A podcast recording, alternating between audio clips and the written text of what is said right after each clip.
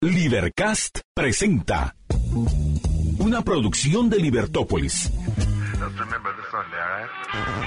Día a día encontrarás los episodios de las emisiones correspondientes a nuestros programas.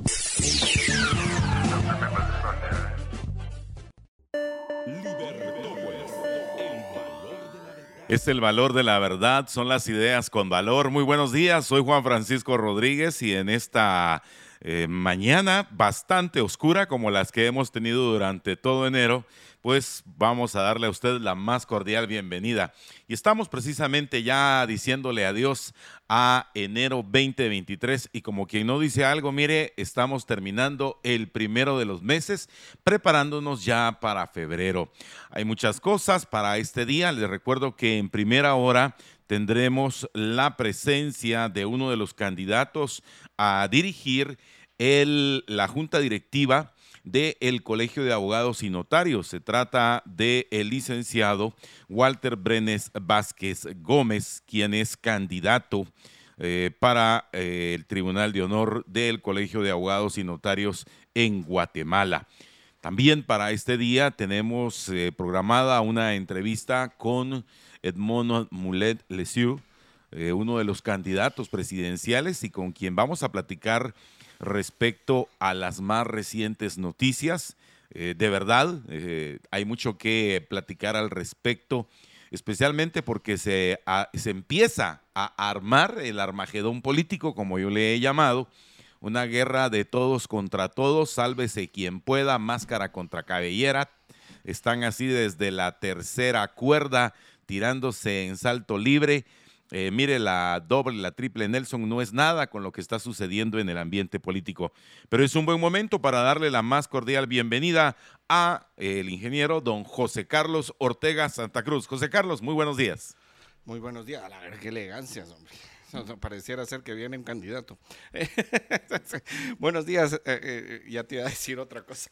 Buenos días, Juan Frank. Eh, muy contento de poder estar aquí compartiendo la cabina contigo nuevamente. Una mañana que todavía está oscura, no está tan fría como días anteriores. Eso sí, con un tráfico increíble, impresionante, eh, usted tome sus, sus ah, respectivas medidas para poder llegar temprano a donde corresponda. Y, y, bueno, estamos hoy con la segunda, ya con la segunda entrevista, en este caso al secretario general del partido Cabal, va a ser a las 7 de la mañana, y vamos a tener eh, este tiempo para poder compartir, así como ayer tuvimos nuestra primera entrevista. Pero mientras tanto, Juanfra, tenemos las noticias de ayer. Uy. Cuidado, cuidado, tranquilo. Que, son noticias hoy, gracias. Oye, muchas gracias, le agradezco. usted siempre preocupado por mi salud. Ya conectamos eh, ahí la percoladora. En ah, breve ya tendremos ahí el cafecito delicioso de las mañanas. creo que sí, porque hoy vengo con esta eh, dolencia que creo que va a ser muy buena. Bueno, pero entonces empezamos con las noticias en nuestro diario. Eh, una noticia trágica, una explosión que arrebata siete vidas. Sí, mira, qué lamentable. Qué, terrible. Estuvimos platicando antes de iniciar el programa con Juan Carlos eh, Solano y eh, hablábamos de lo terrible de este incidente a raíz de un tambo de gas. creo que es importante porque aquí con el oligopolio de, del gas que se consume, que nosotros le llamamos propano, es interesante porque a mí me consta, yo he visto cuando los señores del gas transportan este, este tipo de, fluidos, dirían aquellos señores allá de Occidente, pero fíjate que algunas veces sí los tambos, eh, como son metálicos, ya algunos están oxidados, se miran todos doblados, como que los dejan caer, no sé de dónde, eh, muy maltratados. Y creo que eh, es el momento de ponerle mucha atención a la calidad de la producción de este tipo de tambos. Yo he tenido la oportunidad en una, en una ocasión eh, de visitar una de estas fábricas que aquí en Guatemala, aquí en la ciudad capital, aquí precisamente en ciudad capital de Guatemala, hay una de las más grandes fábricas, si no la más grande fábrica de tambos de gas. Entonces me consta que salen con, una, eh, con un alto estándar de calidad en la producción pero creo que es debido al tiempo, al manejo y todo esto que se produce en fugas y luego pues tiene que ver todo el, proceso para que llegue hasta la estufa y que cuando usted le dé ahí al botón, estas puedan encenderse. Pero sí, eh, preocupante, son siete vidas. Incluyendo eh, menores, ¿verdad? bueno, sí, cabalmente eso te iba a decir. Mientras miembros de una familia parecen calcinados, su casa se incendió por un aparente estallido de gas. O sea, y otra víctima se lanza a las llamas al no poder eh, rescatarlos. Eh, tal vez la parte, esto fue en San Marcos, es muy importante hacerlo notar, y que, que, fue en el departamento de San Marcos. Y eh, una de las cosas que yo creo que vale la pena resaltar es que, eh, bueno, que usted tenga cuidado cuando recibe su tambo de gas. O sea, que usted revise. Yo no sé si a usted le ha pasado, pero a mí sí me pasó que de hecho compré un, un, tambo de gas, lo usamos, lo terminamos de usar. Cuando lo devolvimos, nos dice el, el fulano, ah, mire, pero este no se lo puedo recibir porque está en mal estado. Yo así como, pero, si ustedes me lo dieron hace un mes. Sí, o sea, eh, medio ridículo, ¿no? O sea, la gran Terrible. ellos lo habían instalado, etcétera. Y la otra cosa es que usted tenga mucho cuidado con la tubería. Eh, eh, todo lo que es la manguera en muchos casos y la tubería, porque esa es la parte donde más problema puede haber, Juanfra, donde más escape. Y eh, si usted puede... Los accesorios, ¿verdad? Exactamente, si usted puede que, que el, su tambo de gas esté fuera de casa, en un, en un, ambiente donde haya aireación, ventilación, entonces eso pues ayudará mucho a que si usted tiene alguna fuga, pues esto no le vaya a eh, pues, hacer que, estalle dentro de casa. Y también, yo no sé si usted sabía, pero eh, los, los gases estos, como tú decías, el propano, el metano, etcétera, bueno, el metano no estoy tan seguro, pero el propano no tiene, es inodoro, o sea, en realidad no huele. Y le, le colocan un, mal olor, ese olor que usted siente cuando eh, pues, le instalan el gas o cuando, cuando hay una pequeña fuga, para que en caso de que haya alguna fuga, usted pueda notarlo y rápidamente actuar.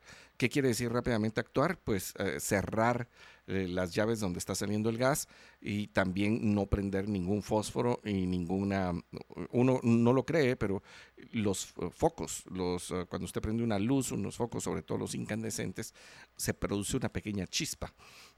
y en esa chispa, tanto en el tomacorriente, uh, en el switch, como en el momento que eh, se prende la luz hay una pequeña chispa y eso es lo que genera muchas veces estos estallidos cuando ha habido un derrame importante de eh, gas, eh, sobre todo el gas propano. Entonces, pues hay lamentable, siete personas, un incendio pavoroso que no les dio tiempo a nadie de poder salir. O sigo con las noticias, querido Juanfra. Sí, por favor. Sí, otro, otra noticia lamentable este hombre muere acuchillado por su pareja. Mira qué terrible. mira que de verdad me, impresiona eh, rápidamente cuál es el, cuál es el, digamos, el... Lo que se cree que, la hipótesis. Exacto, eh, de, este terrible caso. Bueno, es, eh, ah, mira, lo que pasa, justamente eso es lo que hay que, hay que ver, ¿verdad? Vecinos aseguran que la mujer era víctima de violencia intrafamiliar. Ah quizá en defensa propia. Eh, entonces dice, quiso entrar a la fuerza y lo matan. Queda a pocos metros de la puerta de la vivienda. Aquí pues hay un croquis donde dice que la pareja pasa la tarde comiendo y bebiendo, luego discuten. Eh, la señora, no voy a leer su nombre, sube al apartamento y en bolsas plásticas mete la ropa de su conviviente a quien le pide que se marche. número tres, el, el, hombre quiebra una ventana para ingresar y muere acuchillado por la mujer. Y, bueno, eh, terrible, terrible, terrible. no, que no hay que llegar hasta ahí. no, no, hay que llegar hasta pero, ahí. Pero mira, estaban tan contentos, echándose sus traguitos, compartiendo en familia. Eh, yo creo que el que estaba contento era él, eh, yo no sé si ella. Entonces, mejor. Pero. Qué pena, qué pena, la verdad. Ah. Otra noticia: en Jutiapa e Izabal caen supuestos violadores también una noticia importante, es todo lo que tiene que ver con la justicia, qué bueno, qué bueno, ojalá que estén las pruebas necesarias para poderles condenar. Y también otra de las noticias, la única que, que no es ah, sobre una tragedia, bueno, es una tragedia, pero no, no es tanta. Más de 300 mil niños sin inscribirse. Ah, no, sí, sin inscribirse para estudiar en este ciclo. Había leído al principio eh, por inscribirse.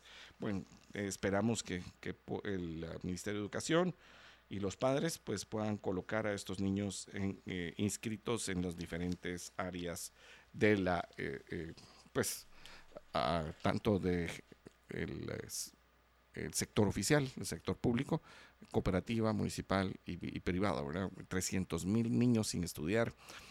Ah, eso te genera, e, eso es como desnutrición, pero del cerebro, ¿verdad? Y, no estoy diciendo que la desnutrición no, no afecte también el cerebro, lo que estoy diciendo es que tenés un año en que no vas a tener eh, estudios, pues es un año de retraso, es un año en que las cosas no van a funcionar. Después llegas a diferentes lugares, no saben sumar, no saben, llegas a, un programa de televisión, no sabes sumar, ¿verdad?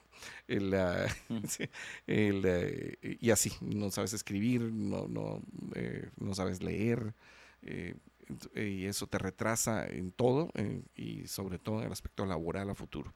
Esperamos que haya una respuesta para estos 300 mil niños que están sin inscribirse para estudiar en este ciclo. Sí, fíjate que es increíble que a pesar del tiempo que ya eh, tenemos tu presencia aquí en el programa, hay algunas personas que siguen preguntando de quién se trata nuestro compañero actual. Nuestro compañero actual es José Carlos Ortega Santa Cruz.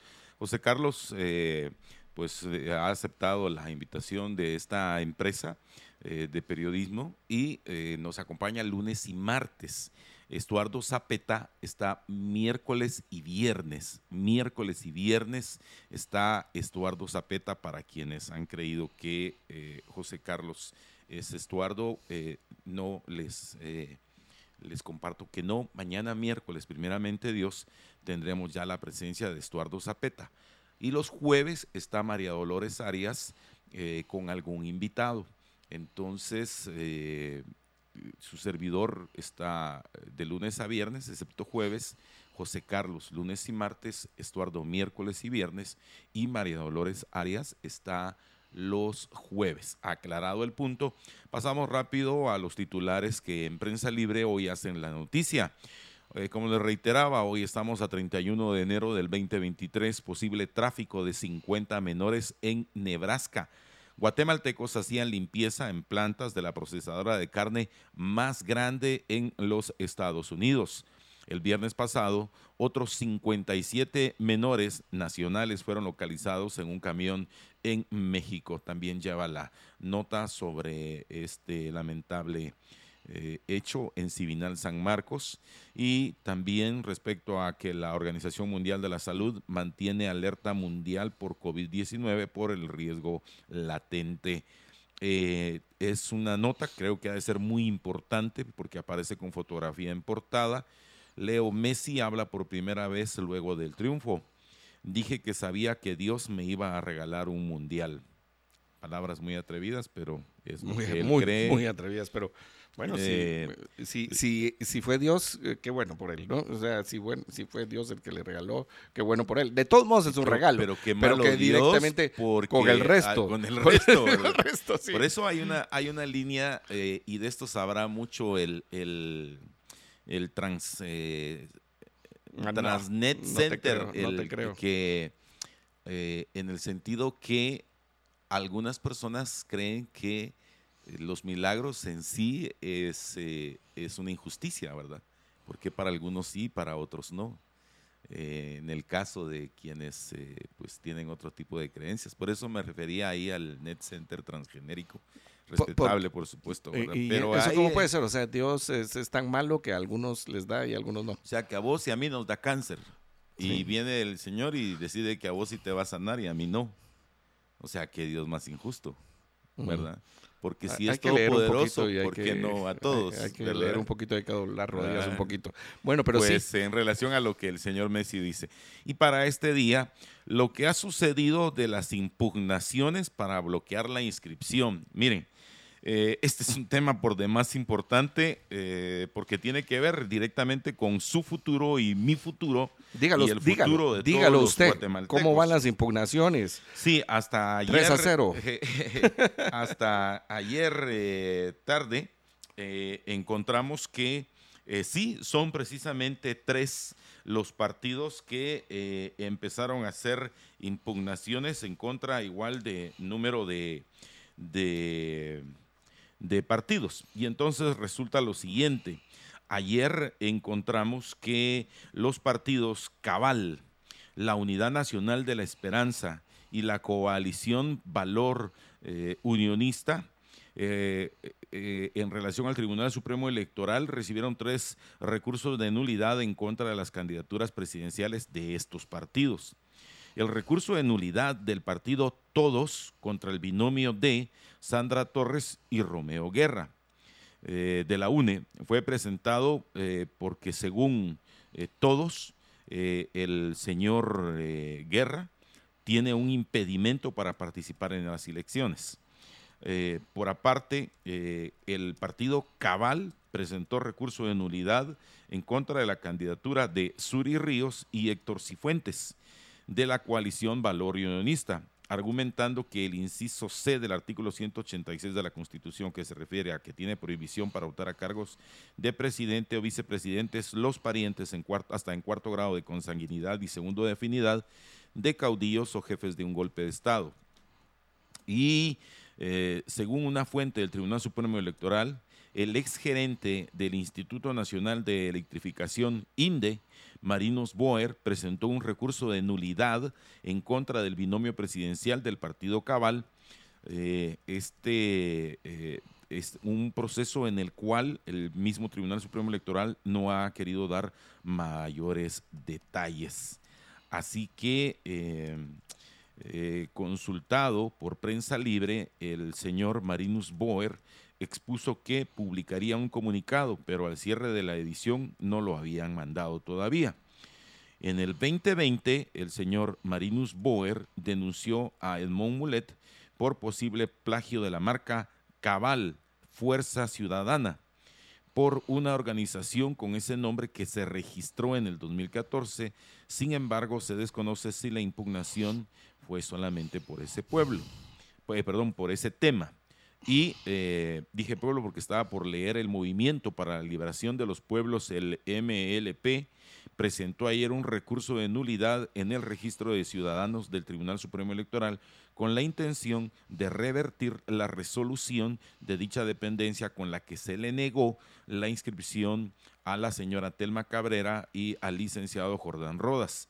Simpatizantes del MLP manifestaron frente a la sede del ente electoral para sumarse a la petición. Bueno, entonces, eh, solo para, para, resumir así rápidamente, Adelante. para el partido Cabal recibió una impugnación de una persona, no de un partido político, un particular, particular, un señor uh, Boe, ¿cómo el apellido? Bueno, se me olvidó, y no importa, no es importante. Ahora, yo le quiero aclarar que en esta fase las impugnaciones a las candidaturas únicamente la pueden hacer los partidos políticos a través de sus representantes. Y este señor lo ha hecho de manera individual. Además de eso, lo ha hecho en contra de las inscripciones de las candidaturas y no en contra de la utilización del nombre de una pues, asociación. Entonces, eh, pues hay que tener mucho cuidado con esto. No, no es para defender, sino que hay un debido proceso y en todo caso, esto se debió haber dilucidado en el momento en que se inscribió el partido. no en el momento en que se inscriben las candidaturas. ¿Será correcto que las impugnaciones solamente la puedan hacer los partidos políticos en una forma como de, bueno, no solo entre nosotros nos vamos a impugnar? Yo no estoy tan seguro, Juan de la sociedad, el pueblo debería ser eh, capaz de poder impugnar una candidatura por cualquier razón, o sea, una, dos, tres. Al final tendrá que haber un debido proceso para aclarar si, eh, pues, hay una resolución a favor o en contra de la impugnación. Las otras dos impugnaciones, una va en contra de la Alianza Valor Unionista. Esta es por la candidatura de la señora Suri Maite Río Sosa, eh, de parte del partido Cabal. Mire usted cómo se, cómo se juega la vuelta. Uno le hace al otro, al otro le hace al otro. Y esto tiene que ver con que la supuesta anomalía de una inscripción de un candidato violentando el artículo 186, si no recuerdo mal, la literal eh, C de los parientes de aquellos que han sido caudillos de un eh, golpe de Estado y de un rompimiento constitucional.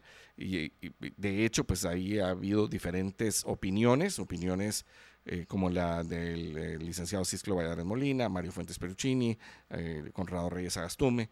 Todos ellos pues hablan acerca de que no ah, es posible que ese, ese inciso de la Constitución sea tan extenso o eh, extensivo hacia toda la vida, sino que es únicamente para el, eh, para el momento en que hay una eh, que el caudillo del golpe de Estado o el líder del golpe de Estado está en, el uso de la bueno, en el poder, entonces que no puede para la siguiente elección. Y yo le voy a poner un ejemplo.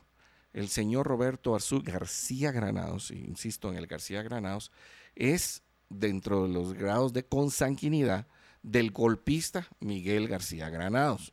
No, no le estoy demeritando, solo estoy diciendo que ocurrió un golpe eh, liderado por el señor Justo Rufino Barrios y Miguel García Granados. De hecho, pues Miguel García Granados era el ideólogo. Eh, Fue el ideólogo usted, golpe. Usted sí sabe. Entonces, por supuesto. Entonces, lo que le quiero decir con Hasta esto... confirma y nombre allá en el acta de patricía. Exactamente. Entonces usted debería de eliminar también de la contienda electoral a el señor Roberto Orsu García Granados por estar entre los grados de consanguinidad y afinidad. cuando eso, y tenés mucha razón, José Carlos, porque estás hablando que eh, así rápidamente, si fue un evento sucedido allá en el ya muy, muy, muy, muy lejano 1873, eh, sucedió hace 150 años exactamente y eh, lo único que podrían decir, pero miren, aquel entonces la constitución del 85 no estaba en vigencia y esta eh, constitución no es retroactiva. Por tal circunstancia, eh, aun cuando haya sido en 1984, no debería, que es otro de los argumentos que algunos constitucionalistas, creo que me parece fue en su momento Gabriel Orellana, quien hizo esta disertación que eh, estábamos considerando hechos pasados en un nuevo documento, en un nuevo acuerdo, en una carta constitutiva, que eso es la constitución, por eso se llama así, y eh, esto no debería eh, retrotraerse al pasado inmediato o reciente, porque entonces regresaríamos a aquellos otros casos en los que incluso, te recordás, el primo de eh, Enrique Peralta eh, Méndez, Enrique Peralta Azurdia, eh, se lanzó también en la candidatura de 1980 cuando gana el entonces general DEM, Brigada. Romeo. Ángel, no, ah, en, El, en el 82, perdón, ganó eh, Guevara Rodríguez. Ángel Aníbal Guevara Rodríguez. Bueno, ese, fue el fraude. ¿Verdad? Pero, pero, eh, déjame corregirte que él, ellos no corrieron en ese año, ellos corrieron en 78. Ah, ok, gracias. En, Enrique Peralta Zurdia y su eh, sobrino. Sí. uno, uno iba por el MLN y el, otro por la DC. Y entonces, por tal razón, estaríamos considerando que tendríamos que empezar a buscar, porque, por ejemplo, en el caso del golpista, eh, Rufino Barrios, eh, su hijo, perdón, su sobrino, José María Reina Barrios, no podría eh, tener una relación. Y, por ejemplo, ¿quién era el padrino, hablando de los grados de consanguinidad, del general don Jorge Ubico? Era justo Rufino Barrios. perdón, era, era José María Reina Barrios. Porque esto de los clanes familiares no crea que es hasta ahora con los señores Arzú, eh, y sus eh, locas propuestas, ¿verdad? Eh, sin embargo, entonces estaríamos retrocediendo, imagínate, llegaríamos casi al periodo colonial en el cual también entre ellos, en familias, se estaban dividiendo o jugándose todo ese proceso eh, incluso los hermanos que firmaron el acta de independencia. Pero bueno, nos estamos yendo muy atrás, pero bueno. ese es el punto en el cual... Sí, y, eh, por eso lo quería comentar. Y por último, está la impugnación del partido, eh, del binomio presidencial de la UNE por el partido Todos, eh, encabezado por Ricardo Sanastume Morales, y esto va en contra de la candidatura específicamente del vicepresidenciable de la UNE, el ex pastor eh, Romeo Estuardo Con el mismo artículo, pero en un inciso distinto. Con otro inciso que hemos aquí discutido ampliamente y en el que no nos hemos puesto de acuerdo y dejémoslo ahí. ¿sí? Entonces, el asunto es que estos tres, solo para aclarar un poco, esto no quiere decir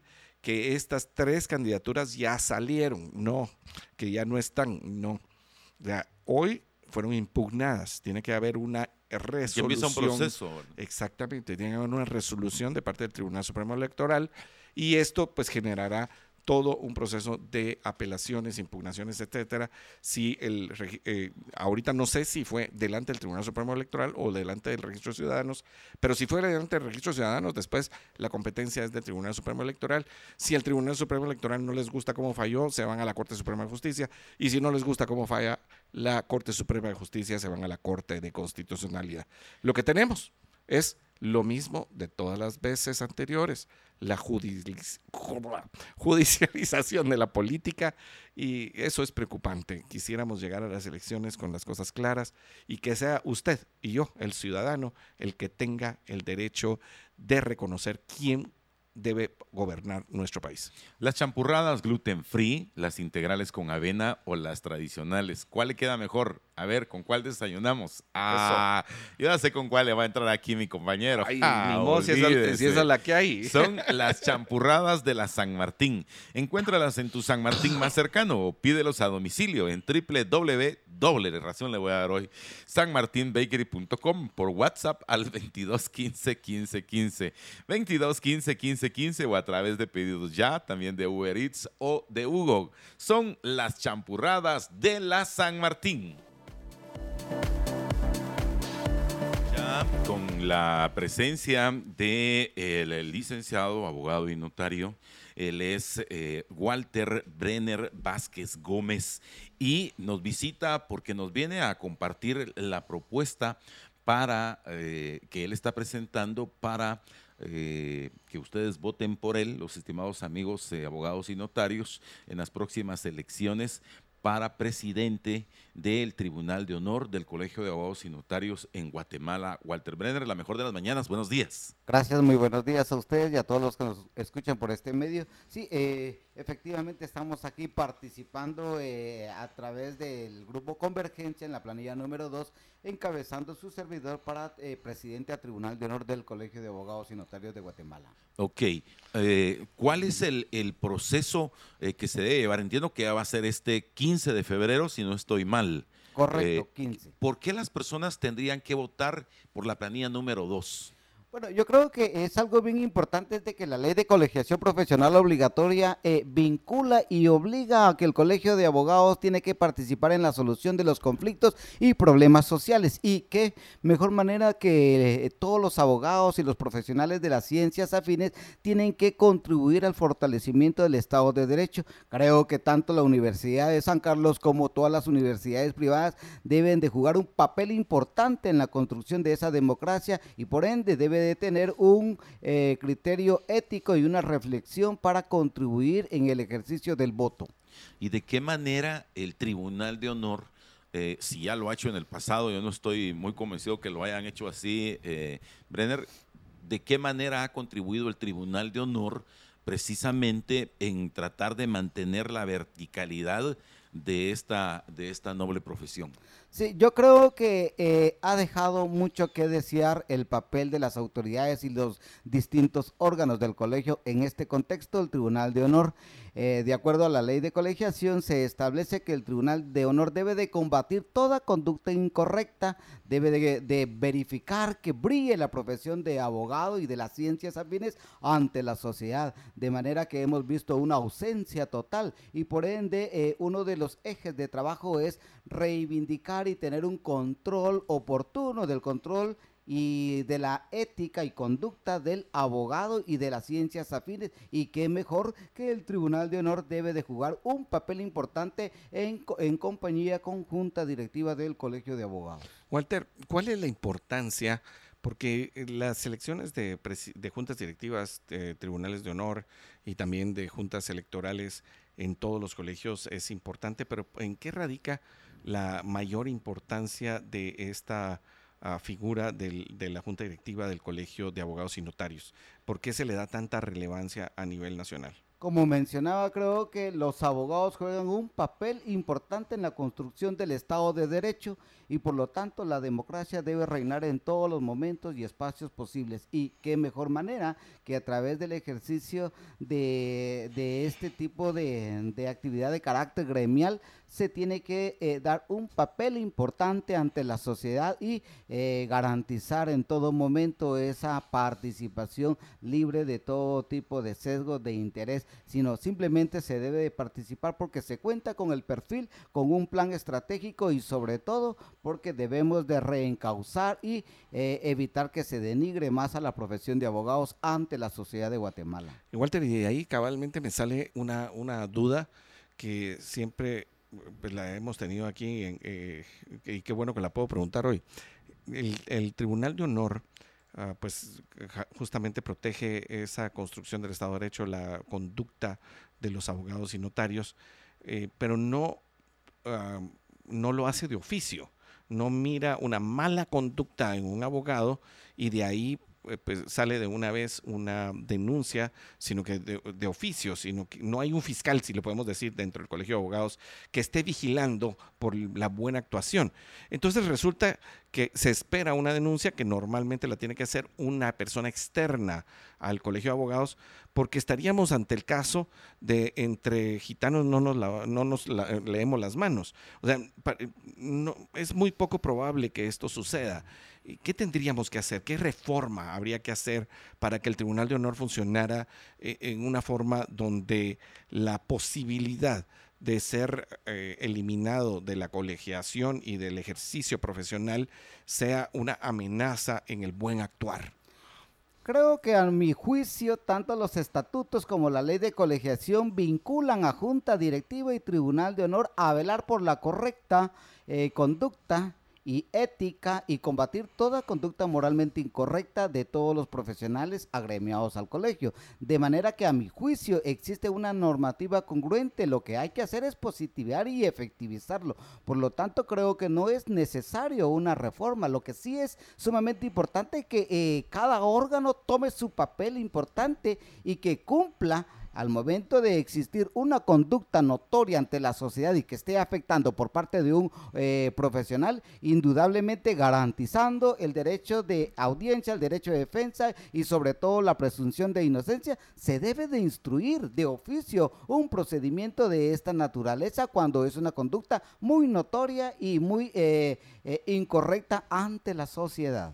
Pero ahí tenemos quizá, Walter Brenner, uno de los grandes inconvenientes que pareciera y lo digo con mucho respeto, eh, pareciera que muchos abogados una vez llegan a una posición de poder, ya es compadre hablado, mira, ahorita yo no te voy a procesar porque hiciste o aquel escándalo o hiciste aquella situación o porque estás en medio de un caso de corrupción, porque después podría tocarme a mí.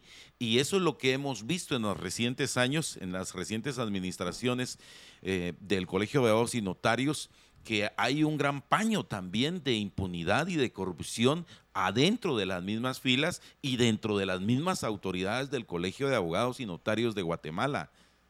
Sí, yo creo que debemos de considerar que todos tenemos el derecho a una inocencia y garantizar un procedimiento disciplinario pero eh, indudablemente tenemos que contribuir con la sociedad, fortalecer eh, los mecanismos de denuncia. No es posible que en este tiempo, eh, sobre todo en el tiempo de pandemia, con el uso de la tecnología, no se pueda utilizar otro mecanismo para poder presentar las denuncias ante el Tribunal de Honor. Creo que es importante fortalecer esa parte y si ha existido ausencia, obviamente ha sido como usted lo ha dicho, mi estimado licenciado, pues un compadre hablado. Creo que en este contexto el plan estratégico nuestro no es tanto en ese contexto, sino que garantizar en todo momento la inocencia y sobre todo eh, eh, realizar un procedimiento disciplinario ético de manera eh, rápida y desprovisto de mayor rigurismo como actualmente se ha estado realizando. Y algo bien fundamental es que existe una mora exagerada de expedientes en estado de resolver y eso no es posible. Yo creo dentro, que... Dentro del Tribunal de Honor. Correcto, correcto.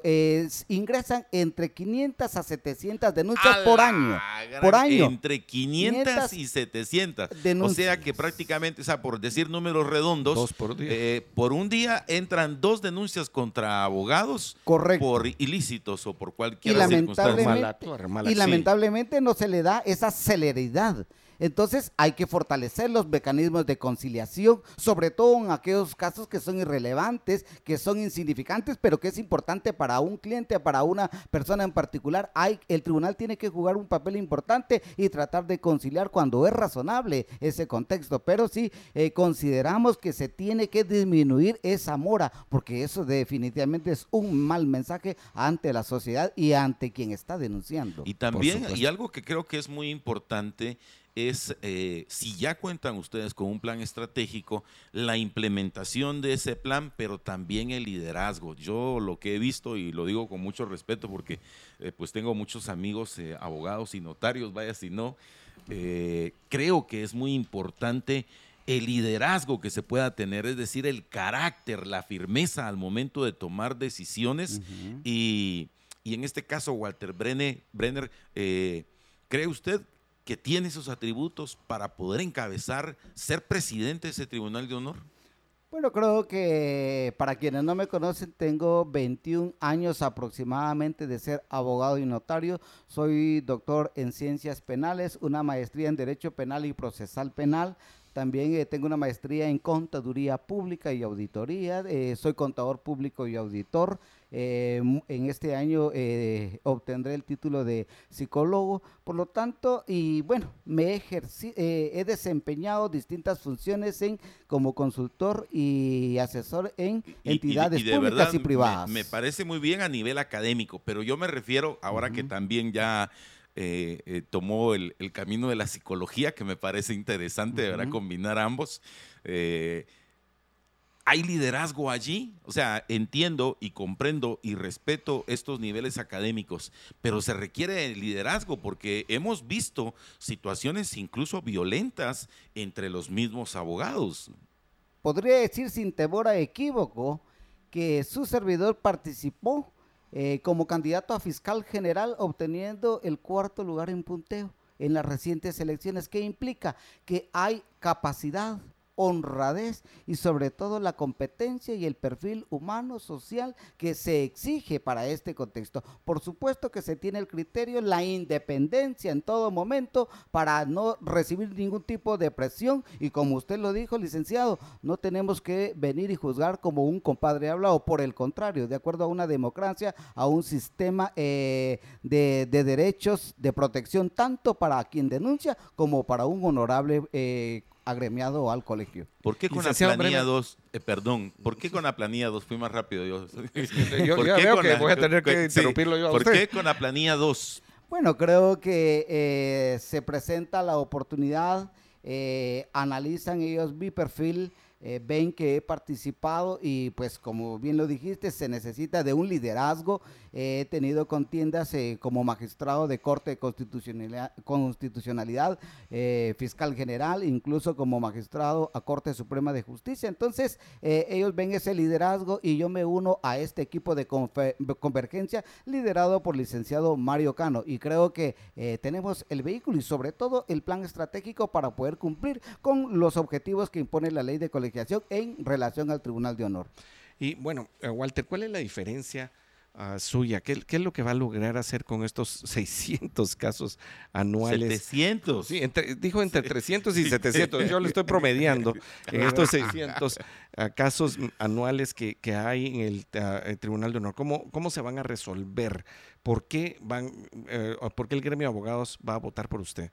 Bueno, creo que eh, quienes me conocen saben de mi independencia, saben del criterio, de la capacidad y honradez y sobre todo del conocimiento que se tiene para poder eh, resolver. Eh, como he indicado, uno de los planes es garantizar en esta democracia y sobre todo en los procedimientos disciplinarios éticos la conciliación en aquellos casos de carácter irrelevante. Obviamente se tiene que fortalecer eh, la certeza y seguridad administrativa y ética. No es posible que sigan conductas incorrectas y algo bien fundamental ¿Por qué? Debemos de, el, el, Tribunal de Honor debe jugar un papel importante en la construcción de nuevos profesionales, de manera que hay que realizar simposios, eh, talleres eh, de carácter ético e ir a visitar a las universidades, no que las universidades vengan a nosotros. Nosotros debemos de cumplir con eh, difundir y divulgar la deontología jurídica a efecto de que se puedan formar valores éticos y morales en los futuros profesionales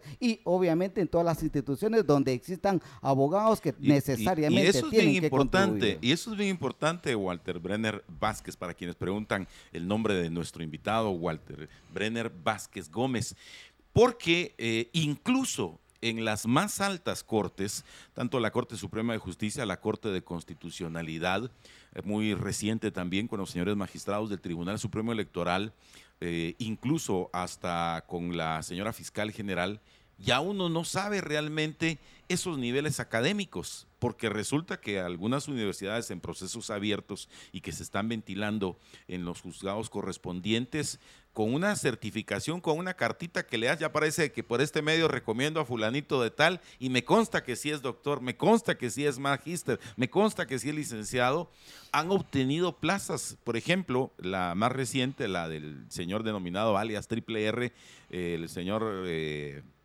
eh, ¿cómo se llama el señor este triple R, el del Tribunal Supremo Electoral? Ranulfo, Ranulfo, Rafael Rojas, por eso le dicen triple R, eh, que al final no tenemos más que una certificación en la que presuntamente se le avalan sus grados académicos.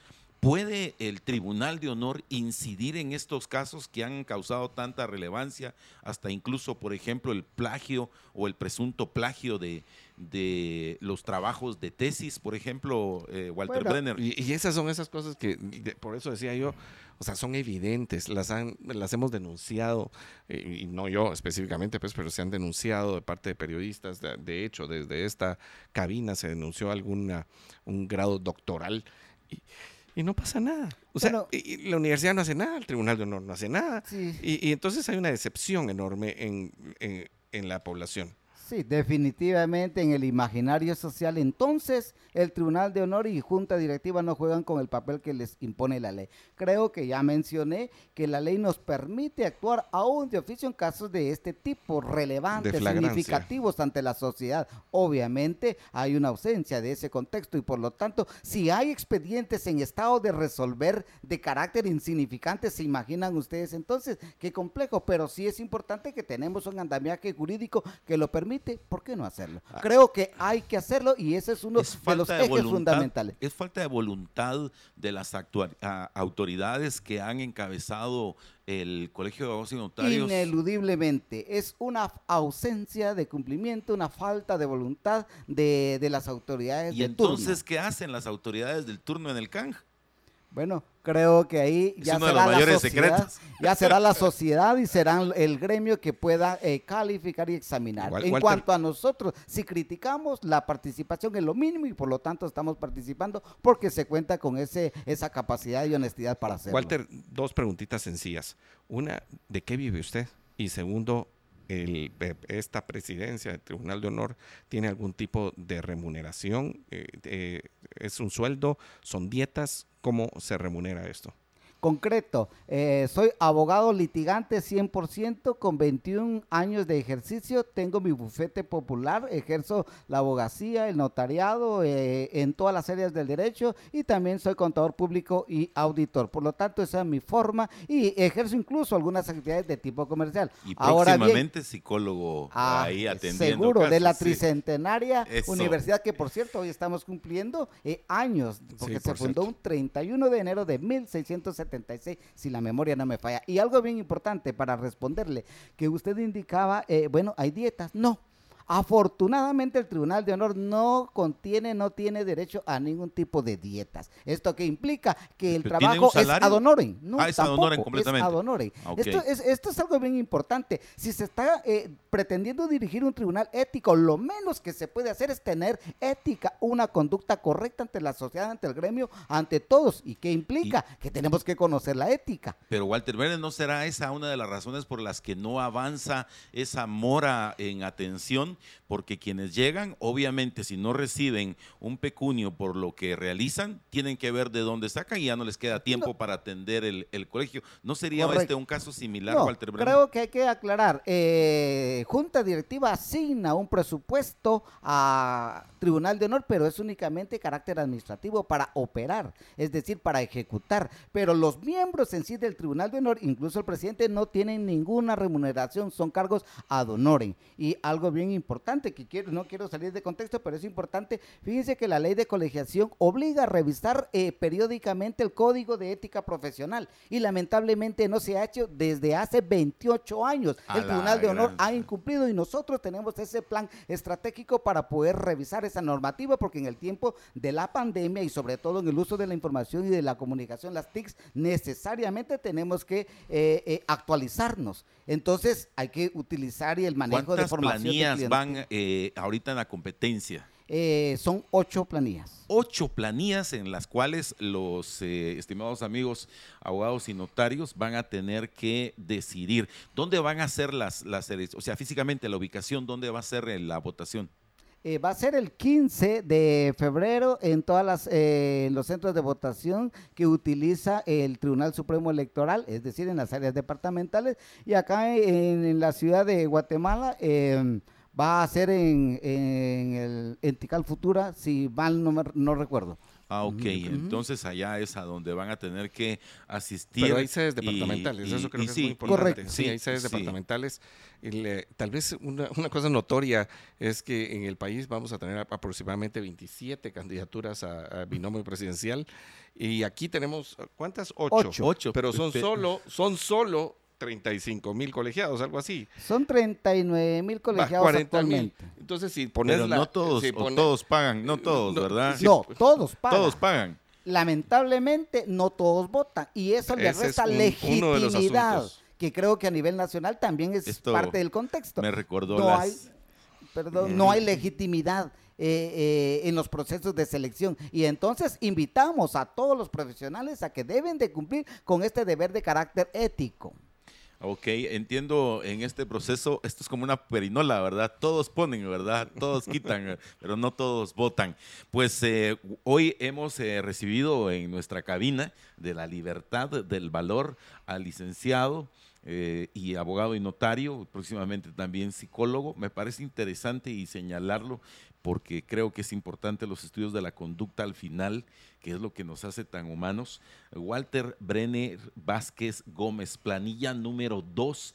Y eh, también reiteramos eh, algunas otras eh, planillas. te comparto que ya ayer que vieron nuestro nuestro comunicado como Libertópolis, ya ah, empezaron a tocar ahí las puertas para también que les vendemos este espacio, pues esta es una cabina de la libertad y quienes quieran eh, pues someterse a este diálogo, un conversatorio, como ustedes lo verán, con mucho respeto, pero sí para que ustedes tengan que pues la claridad de aquellas inquietudes hemos invitado hoy a Walter Brenner Vázquez Gómez, planilla número 2, para que les exponga y eh, tenés 30 segundos para poder dirigirte a nuestros oyentes y especialmente a este gremio tan fundamental en la consolidación de la República.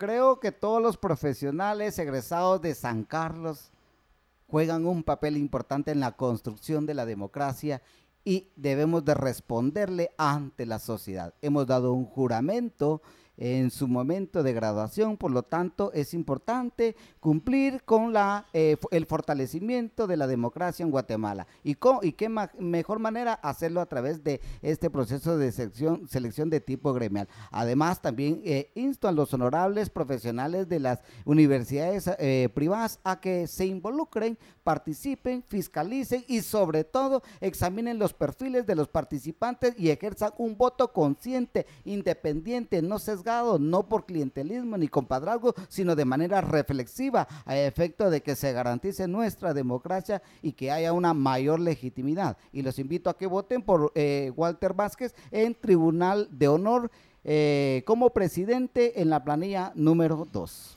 Pues muchísimas gracias. Nosotros vamos a ir rápidamente a un encuentro con nuestros amigos del patrocinio y vamos a regresar con la entrevista que hemos eh, pactado para este día con Edmond Mulet del Partido Cabal.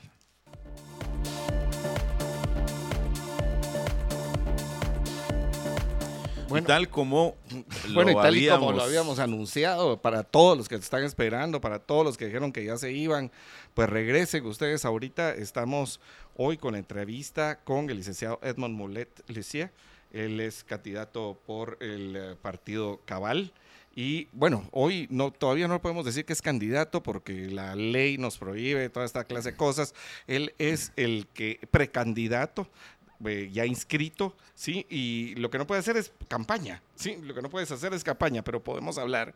Y fue lo que dijimos ah, ayer cuando tuvimos nuestra primera entrevista. Podemos hablar acerca del pasado, de los, eh, del partido, de la ideología del partido y algunas otras cosas coyunturales que están pasando en este momento. Bienvenido, Edmund. Muchas gracias, muy buenos días, eh, amigos acá de Libertópolis y todas las personas que tienen la amabilidad de escucharnos en todo el territorio nacional.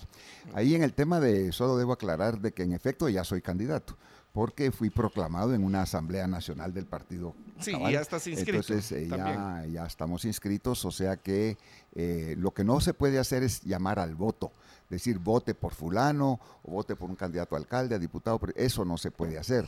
Pero yo creo que en un país que, debiera ser libre, que debiera ser Eso libre, que no lo es, Eh, entonces... ah, no me digas. es- Eso es lo que aquí peleamos en esta casa. Y esa, eh, aquí pues debiera uno tener la posibilidad de, de comentar Es- la situación del país. Es que la ley y dice que tampoco se puede promocionar la imagen. La imagen. Y eso es una cosa Pero, pero eso que también es, muy complicada y muy mala de la ley eh, electoral. terrible y además Sí. sujeto a diferentes interpretaciones, Una muy subjetivo. espantosa. Yo, por ejemplo, escribí mi libro, un libro, mi autobiografía el año pasado, donde no hablo de política, no hablo de elecciones, no hablo de partidos, ahí cuento mi vida, eh, donde nací, secretos de familia, y toda vida tiene alegrías y, y, eh, tristezas, fracasos y éxitos, eso es lo que cuento en el libro.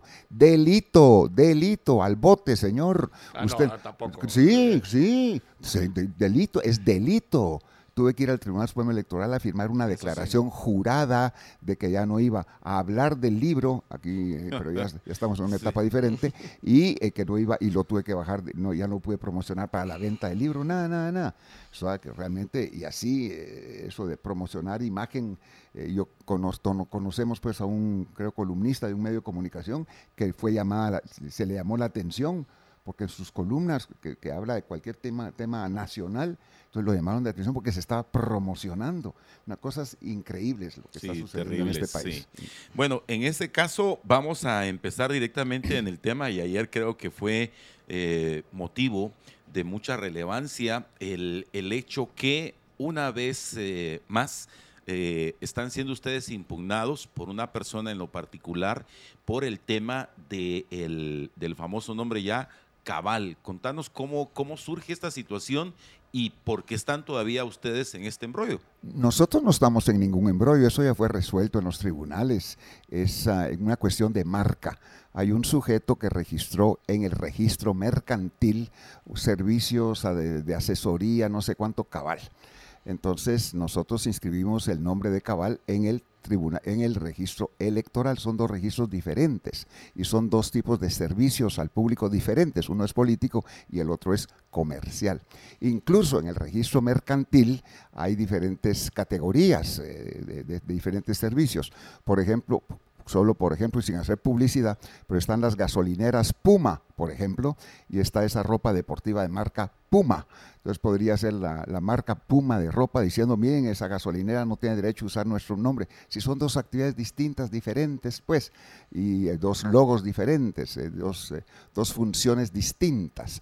Entonces eh, los tribunales rechazaron la aspiración de este señor de bloquear que un partido político se denomine cabal, porque él tiene una marca comercial denominada cabal. Entonces eh, presentó apelación se rechazaron, ya fue todo, todo rechazado en todas las instancias pero eh, sigue insistiendo, ahora presentó esta impugnación ah, ante el registro de ciudadanos por nuestra inscripción con un partido político que no debiera usar ese nombre, según él. Por supuesto, él, también él, este recurso va a ser rechazado in limine porque es improcedente. La ley es muy clara. Las impugnaciones para cualquier candidatura tienen que ser presentadas por partidos políticos y no por personas en lo individual. Yo creo que esta persona eh, yo, a la conclusión que he llegado es que son los abogados los que le están sacando dinero, hagamos estos recursos, apelemos, presentemos y todo, y él muy ingenuamente cae en esa trampa, pues, o sea, él sabe que no hay ninguna, ninguna posibilidad, entonces me da mucha pena por él, pero eh, no ha entendido que son dos actividades diferentes. Completamente distintas, con el mismo nombre. Con el mismo nombre, como ocurre en muchas otras actividades de la cuando vida. Cuando tú estás hablando, ah, o sea, estamos hablando acerca de esa impugnación que la ley es muy clara acerca de que lo tienen que hacer los representantes de los partidos políticos. O sea, solamente lo pueden hacer los partidos políticos, lo cual pues es complicado, pero eh, así está la ley. O sea, eso es lo que tenemos por ley. Pero para mientras, el domingo tú pusiste primero una, un tweet donde decías que, que no nos sorprendiera, no estabas diciendo que hubiera, sino que no nos sorprendiera que alguien impugnara la candidatura. Primero que todo, ¿cuál sería el miedo? Y segundo, o sea, ¿cuál, ¿cuáles eran los, lo que había para pensar en que había una impugnación? Y número dos, pero resulta que los que impugnaron al final eres tú. O sea, el partido cabal y a través de su representante, que eres tú, impugnan la candidatura de, eh, de la alianza Valor Unionista de la candidatura de Suri Ríos. Sí, yo me refería a esas eh, noticias que ya teníamos de que algunas personas de la mano peluda, incluyendo esta persona o el nombre cabal, pretendían aspirar. O sea que este señor está aliado a la mano peluda. Pues, ¿qué es la mano peluda? ¿Qué es la mano? Definamos qué es la mano peluda. Eso es lo que quisiéramos saber. Sí, es la mano peluda. De eso vamos el, el que lo dice eres tú, o sea que tú lo tienes que decir. no, aquí cada quien lo interpreta como quiera. Aquí vamos a hablar. O sea que hay muchas verdades. Aquí vamos a hablar de, aquí vamos a hablar de la mano peluda, ya van a ver. Pero entonces aquí hay gente como ese señor u otros que está, ya teníamos noticias que aspiraban a, que querían presentar pues estas impugnaciones y todo. No solamente él, sino otros. Y tenía nuestra fiscal en el Tribunal Supremo Electoral, en el Registro Ciudadanos, nos informó que tenía noticias de que eso venía. Entonces, de manera preemptiva, entonces dije, bueno, no nos sorprendamos de que eso, de que eso venga. Y después vino un tweet de un canal de televisión diciendo que en efecto ya se había presentado la primera impugnación, eh, lo cual todavía no estaba confirmado, no se había presentado, pero ya habían noticias pues en esa dirección. Esa impugnación fue presentada ayer, creo yo más o menos a mediodía, y por supuesto no hemos sido notificados todavía porque es improcedente. Pero de, de, el partido como tal de impugnado se convirtió en impugnador porque ustedes sí presentaron ah, como partido político una impugnación en contra de la candidatura de la licenciada Suri Maite Río Sosa, de su candidato vicepresidenciable y de esa coalición Valor Unionista. Eh, cuéntanos un poco más, por favor. Sí, en efecto, es nosotros que respetamos la Constitución y que estamos apegados a la ley y que queremos realmente establecer en Guatemala un verdadero Estado de Derecho, eh, la inscripción de esa candidatura es ilegal si se lee la Constitución de la República. No estoy hablando de temas eh, si es justa o injusta, si es correcto o incorrecto está establecido en la Constitución que los que participaron o accedieron al poder mediante golpes de Estado o sus familiares en los grados de ley no pueden ser candidatos a la primera magistratura. Esta candidatura ya fue rechazada en dos ocasiones por la Corte Suprema de Justicia y por la Corte de Constitucionalidad. Esta persona participó en una ocasión mediante un amparo provisional, nada más. Entonces, eh, eh, hay que respetar la constitución, si no, no vamos a alcanzar lo que deseamos. No es que me, me, convenga o no me convenga. Yo les puse, por ejemplo, hace un ratito el ejemplo de mi libro. Yo totalmente en contra de esas decisiones del Tribunal Supremo Electoral. Creo que es incorrecto, que es injusto que no pueda uno publicar un libro. Sin embargo, me dicen es ilegal, yo me apego a la ley, firmo esa declaración jurada ante el TSE que ya no voy a promocionar el libro, aunque yo no esté de acuerdo me tengo que apegar a la ley, porque si no aquí cada quien va a hacer lo que se le da la gana y va a hacer lo que le convenga en algún momento. Entonces son principios jurídicos y aquí no estamos hablando de política o de eh, temas de, de justicia, sino que realmente te- de, de aspiración de una persona para participar en un eh, ca- cargo de elección popular. Estamos hablando de temas de puramente de En ese, derecho. en ese mismo orden de ideas, por ejemplo, hablando del 186, luego en el inciso F dice que no pueden ser candidatos presidenciales o vicepresidenciales ministros de culto. ¿Por qué no? O no sé si en un futuro, eh, a través del cuerpo legal, van a, a tener también una impugnación en contra de la candidatura del partido UNE de Sandra Torres y de su vicepresidenciable, eh, pues que de todos es sabido, ministro de culto, el pastor evangélico Estuardo Romeo Guerra Lemus. Y también del vicepresidenciable de Victoria. De Victoria también, el, el, el que yo creo que es apóstol, pastor Fernando Mazariegos. El para ser pastor, para ser eh, ministro de algún culto, tiene que estar registrado pues en el Ministerio de Gobernación. Y tengo entendido que estas personas no lo están. O sea que Ah, no. O sea, no hay, no hay una categoría, digamos, no hay un registro, no se puede comprobar de que en, efecto lo sean. Entonces, eh, y eso son cuestiones de interpretaciones.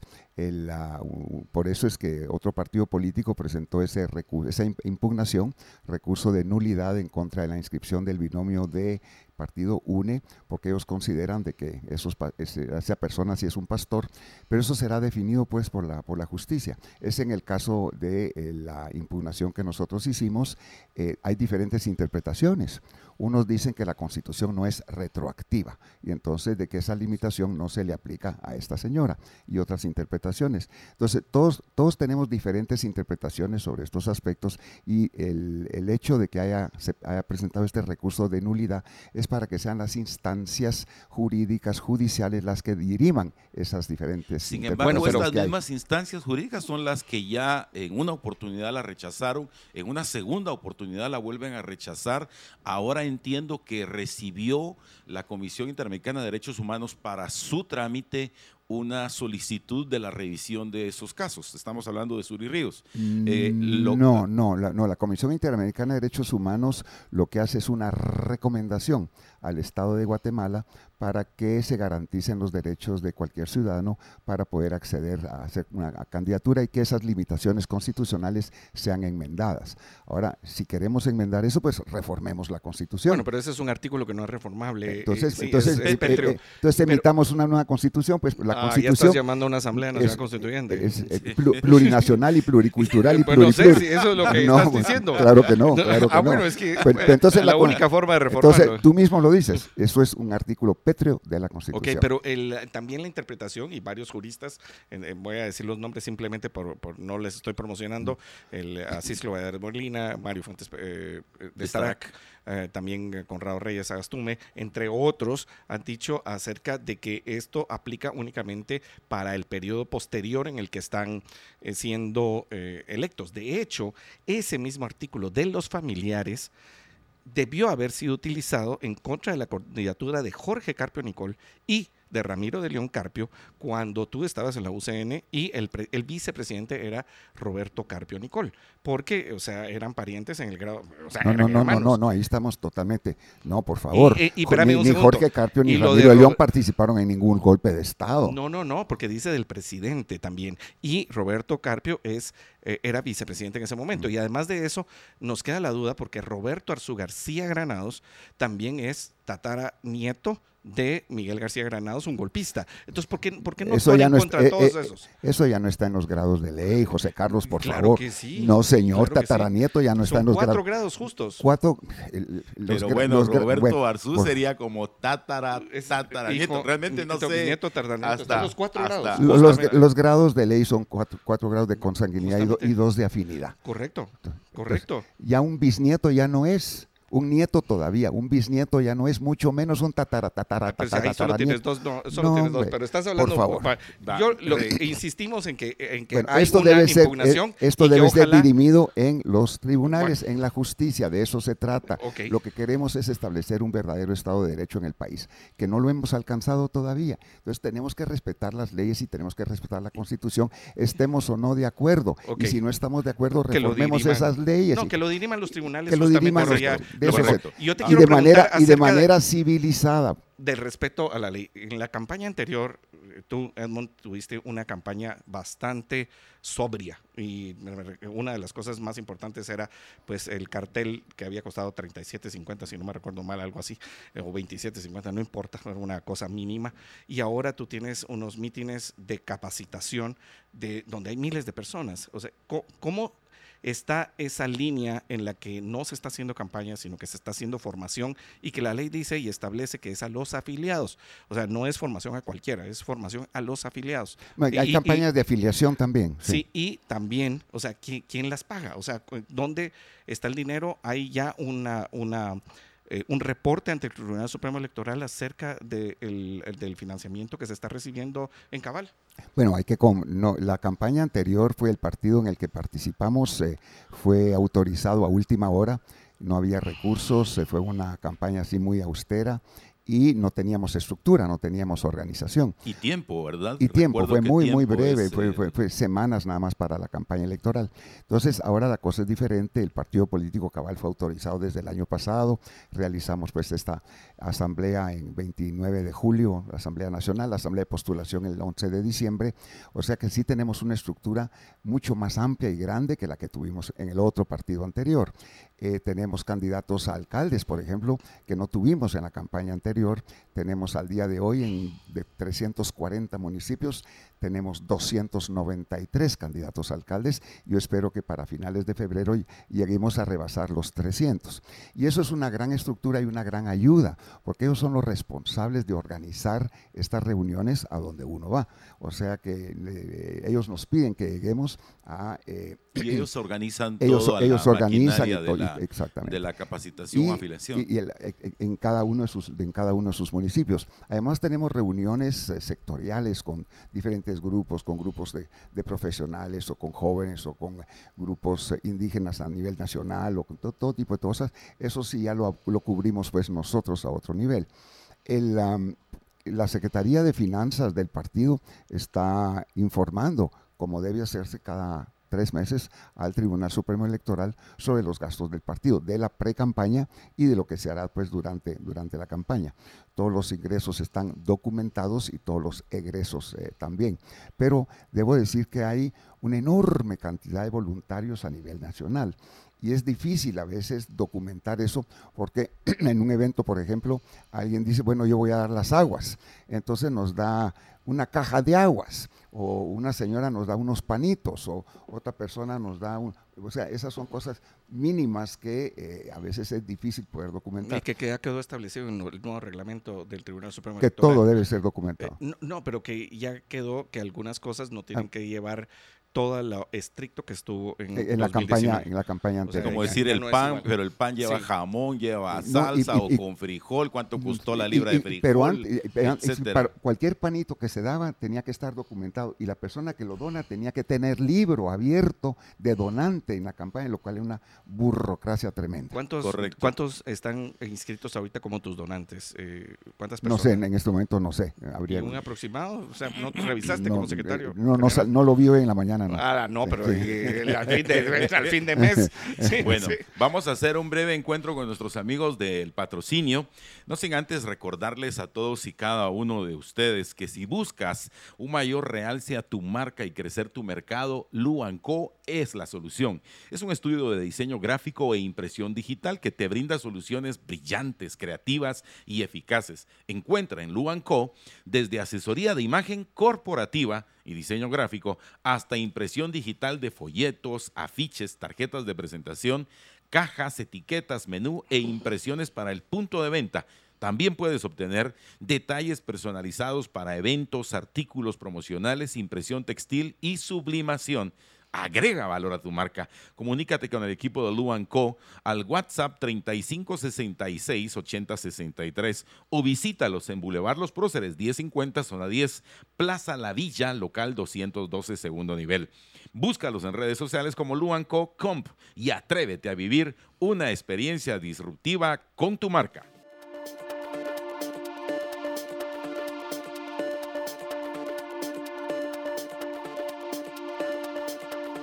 Estamos de regreso con el candidato a presidente de la República de Guatemala por el partido Cabal, Edmond Mulet, y hoy estamos platicando pues, someramente de algunos temas de muchísima importancia, pero hay uno que eh, nunca se ha eludido. Yo les quiero compartir eh, cada año durante el mes de enero, eh, nuestro director general, Estuardo Zapeta, ha tenido a bien a invitar a Edmond Mulet para que nos platique la visión de cada año. Te recordarás que hemos tenido hasta incluso un 2 o 3 de enero, aquí lo hemos tenido muy temprano para hacer esa revisión.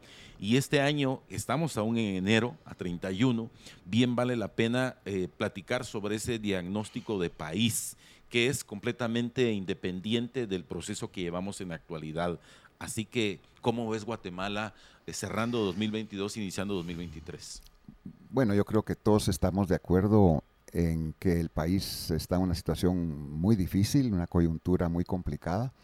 Eh, en todos los aspectos, eh, Guatemala es de los pocos países del mundo que ha retrocedido en todos los índices de desarrollo humano en los últimos 20 años. En Guatemala ha aumentado la pobreza general, la pobreza extrema, la desnutrición crónica y aguda, la mortalidad infantil, la mortalidad infantil por hambre, por hambre en Guatemala, la calidad de la educación, eh, la cobertura de salud, la infraestructura, las oportunidades de trabajo, o sea, en todo, en todo hemos retrocedido y eso es realmente muy preocupante. También en un proceso de desinstitucionalización.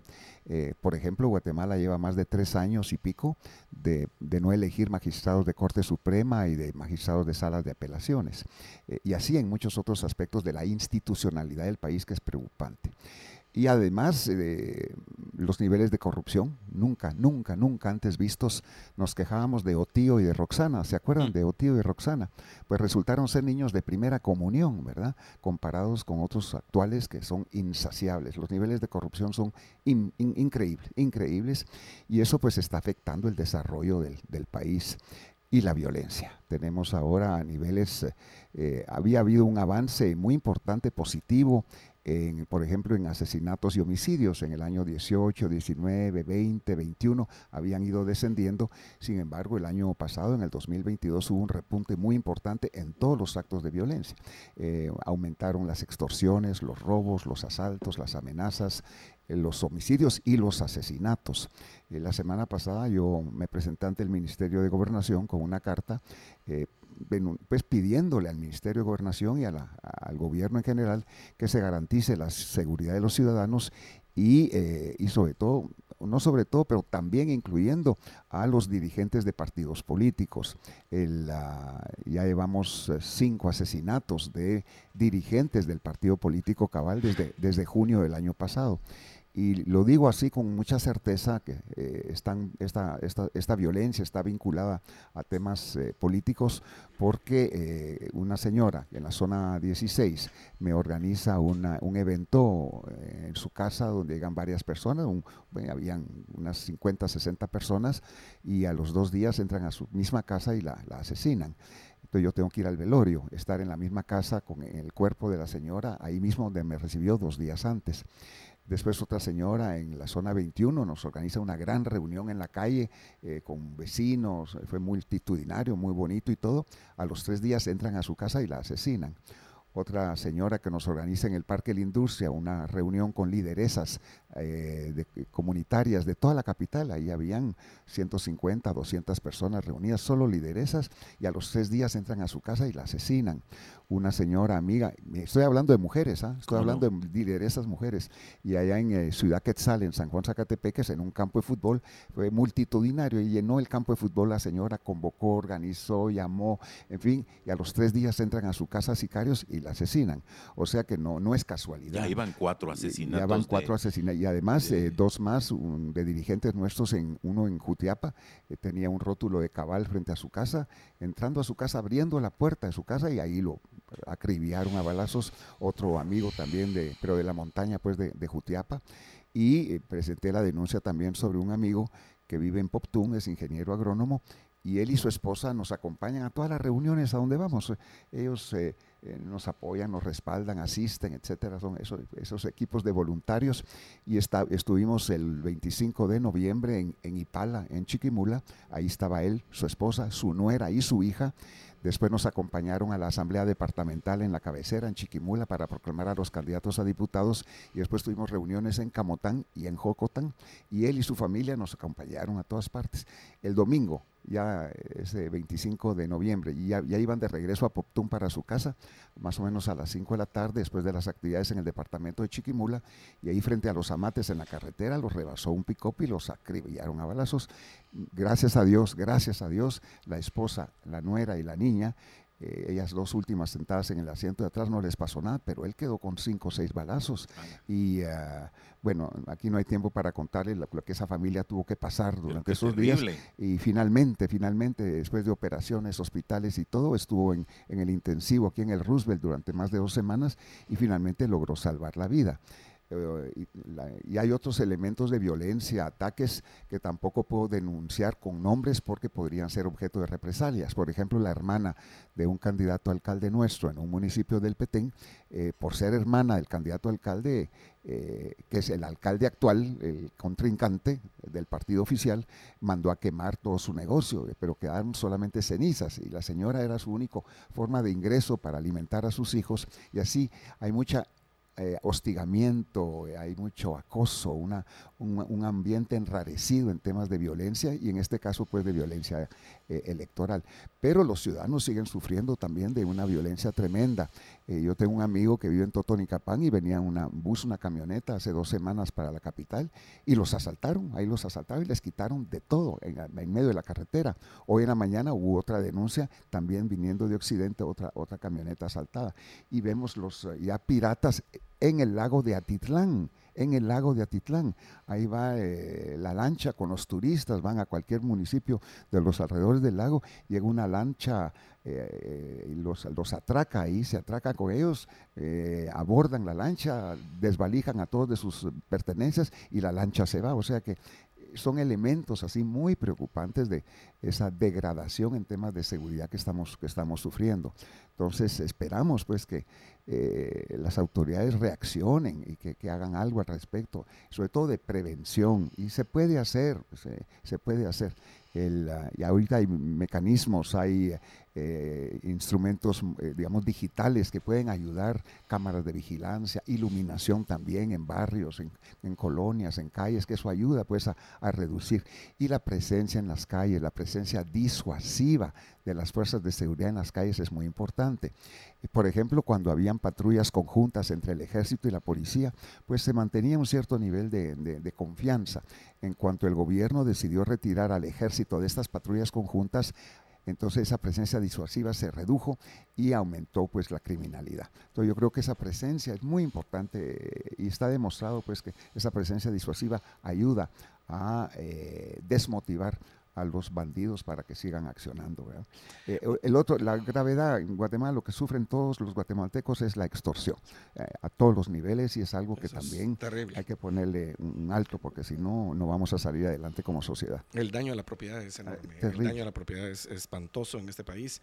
Y ah, hablando acerca de, hemos preguntado acerca del financiamiento y tal vez quisiéramos saber un, poquito más acerca de cómo, porque es una pregunta que vamos a hacerle a todos, o sea, cómo tú te mantienes, eh, yo tengo alguna idea de esto, pero nuestros oyentes no, y cómo se mantiene el partido, pero también otra de las cosas importantes que nos preguntan es acerca de quienes te acompañan eh, para eh, diputados al Congreso de la República. Entre ellos, pues conoce a gente que estuvo en líder, a gente que ha sido contratista del Estado en el Estado Nacional. Y a, uno que fue ministro que, que realmente no, no le fue no le fue tan mal. O sea, para que nos cuentes acerca de tu financiamiento personal, el financiamiento y las personas que te acompañan, que nosotros en esta casa creemos que es muy importante. Claro, esa transparencia es muy importante, y que todos debieran realmente informar de dónde vienen sus ingresos, eh, quienes colaboran en temas políticos y electorales. Además, la ley lo exige y tenemos pues que cumplir con la ley. En el caso personal mío, pues eh, yo gozo de una jubilación, de una, de una pensión eh, de parte de Naciones Unidas, en donde trabajé durante 12 años. Entonces esa, de eso es el, mi ingreso pues principal, con lo cual mi esposa y yo comemos. Ya solo somos dos, mi esposa y yo en la casa, ya los, los hijos ya están grandes, ya están casados, tienen sus carreras, ellos ya eh, salen adelante solos, entonces nuestros gastos personales realmente mi esposa y mío pues no son, no son muy grandes y con a través de esta pensión pues podemos, podemos salir adelante, no hay ningún, ningún problema. Yo empecé a trabajar cuando tenía 10 años de edad y trabajé toda mi existencia. Entonces lo poco que tengo es producto pues de, ese, de ese trabajo. en relación al partido hay eh, una lista pues de, donantes, eh, ahí está registrado en la Secretaría de Finanzas, eso se informa al Tribunal Supremo Electoral y hay, como dije anteriormente, mucho voluntario también que están contribuyendo pues en estas reuniones, en estas salidas y todo. Eh, por ejemplo, cuando vamos en, salimos a los departamentos, pues eh, vamos en algún, yo voy en mi carro, por ejemplo, o vamos en el carro de algún amigo, eh, pero la gasolina que se utilizó en ese viaje, pues es difícil documentarlo, pero es, son gastos pues que se están haciendo y que gente de buena voluntad está participando. Lo que sí se puede hacer es en las contribuciones no dinerarias hay libros específicos. Eh, hay libros específicos, pero para cantidades, pues, contribuciones no dinerarias, digamos, alguien que va a regalar mantas, por ejemplo, en buenas, en grandes cantidades, o van a regalar, eh, eh, no sé, publicidad o propaganda o volantes o folletos, eso, todo eso hay que, hay que documentarlo definitivamente, Pero eh, la Pepsi o la Coca que me voy a tomar en, para no hacer publicidad en ninguno de otros, digamos, de los dos. Cualquier agua gaseosa que Cualquier agua gaseosa que alguien me regale, regala pues en, en una aldea por ahí, pues eh, eso tampoco lo estamos documentando.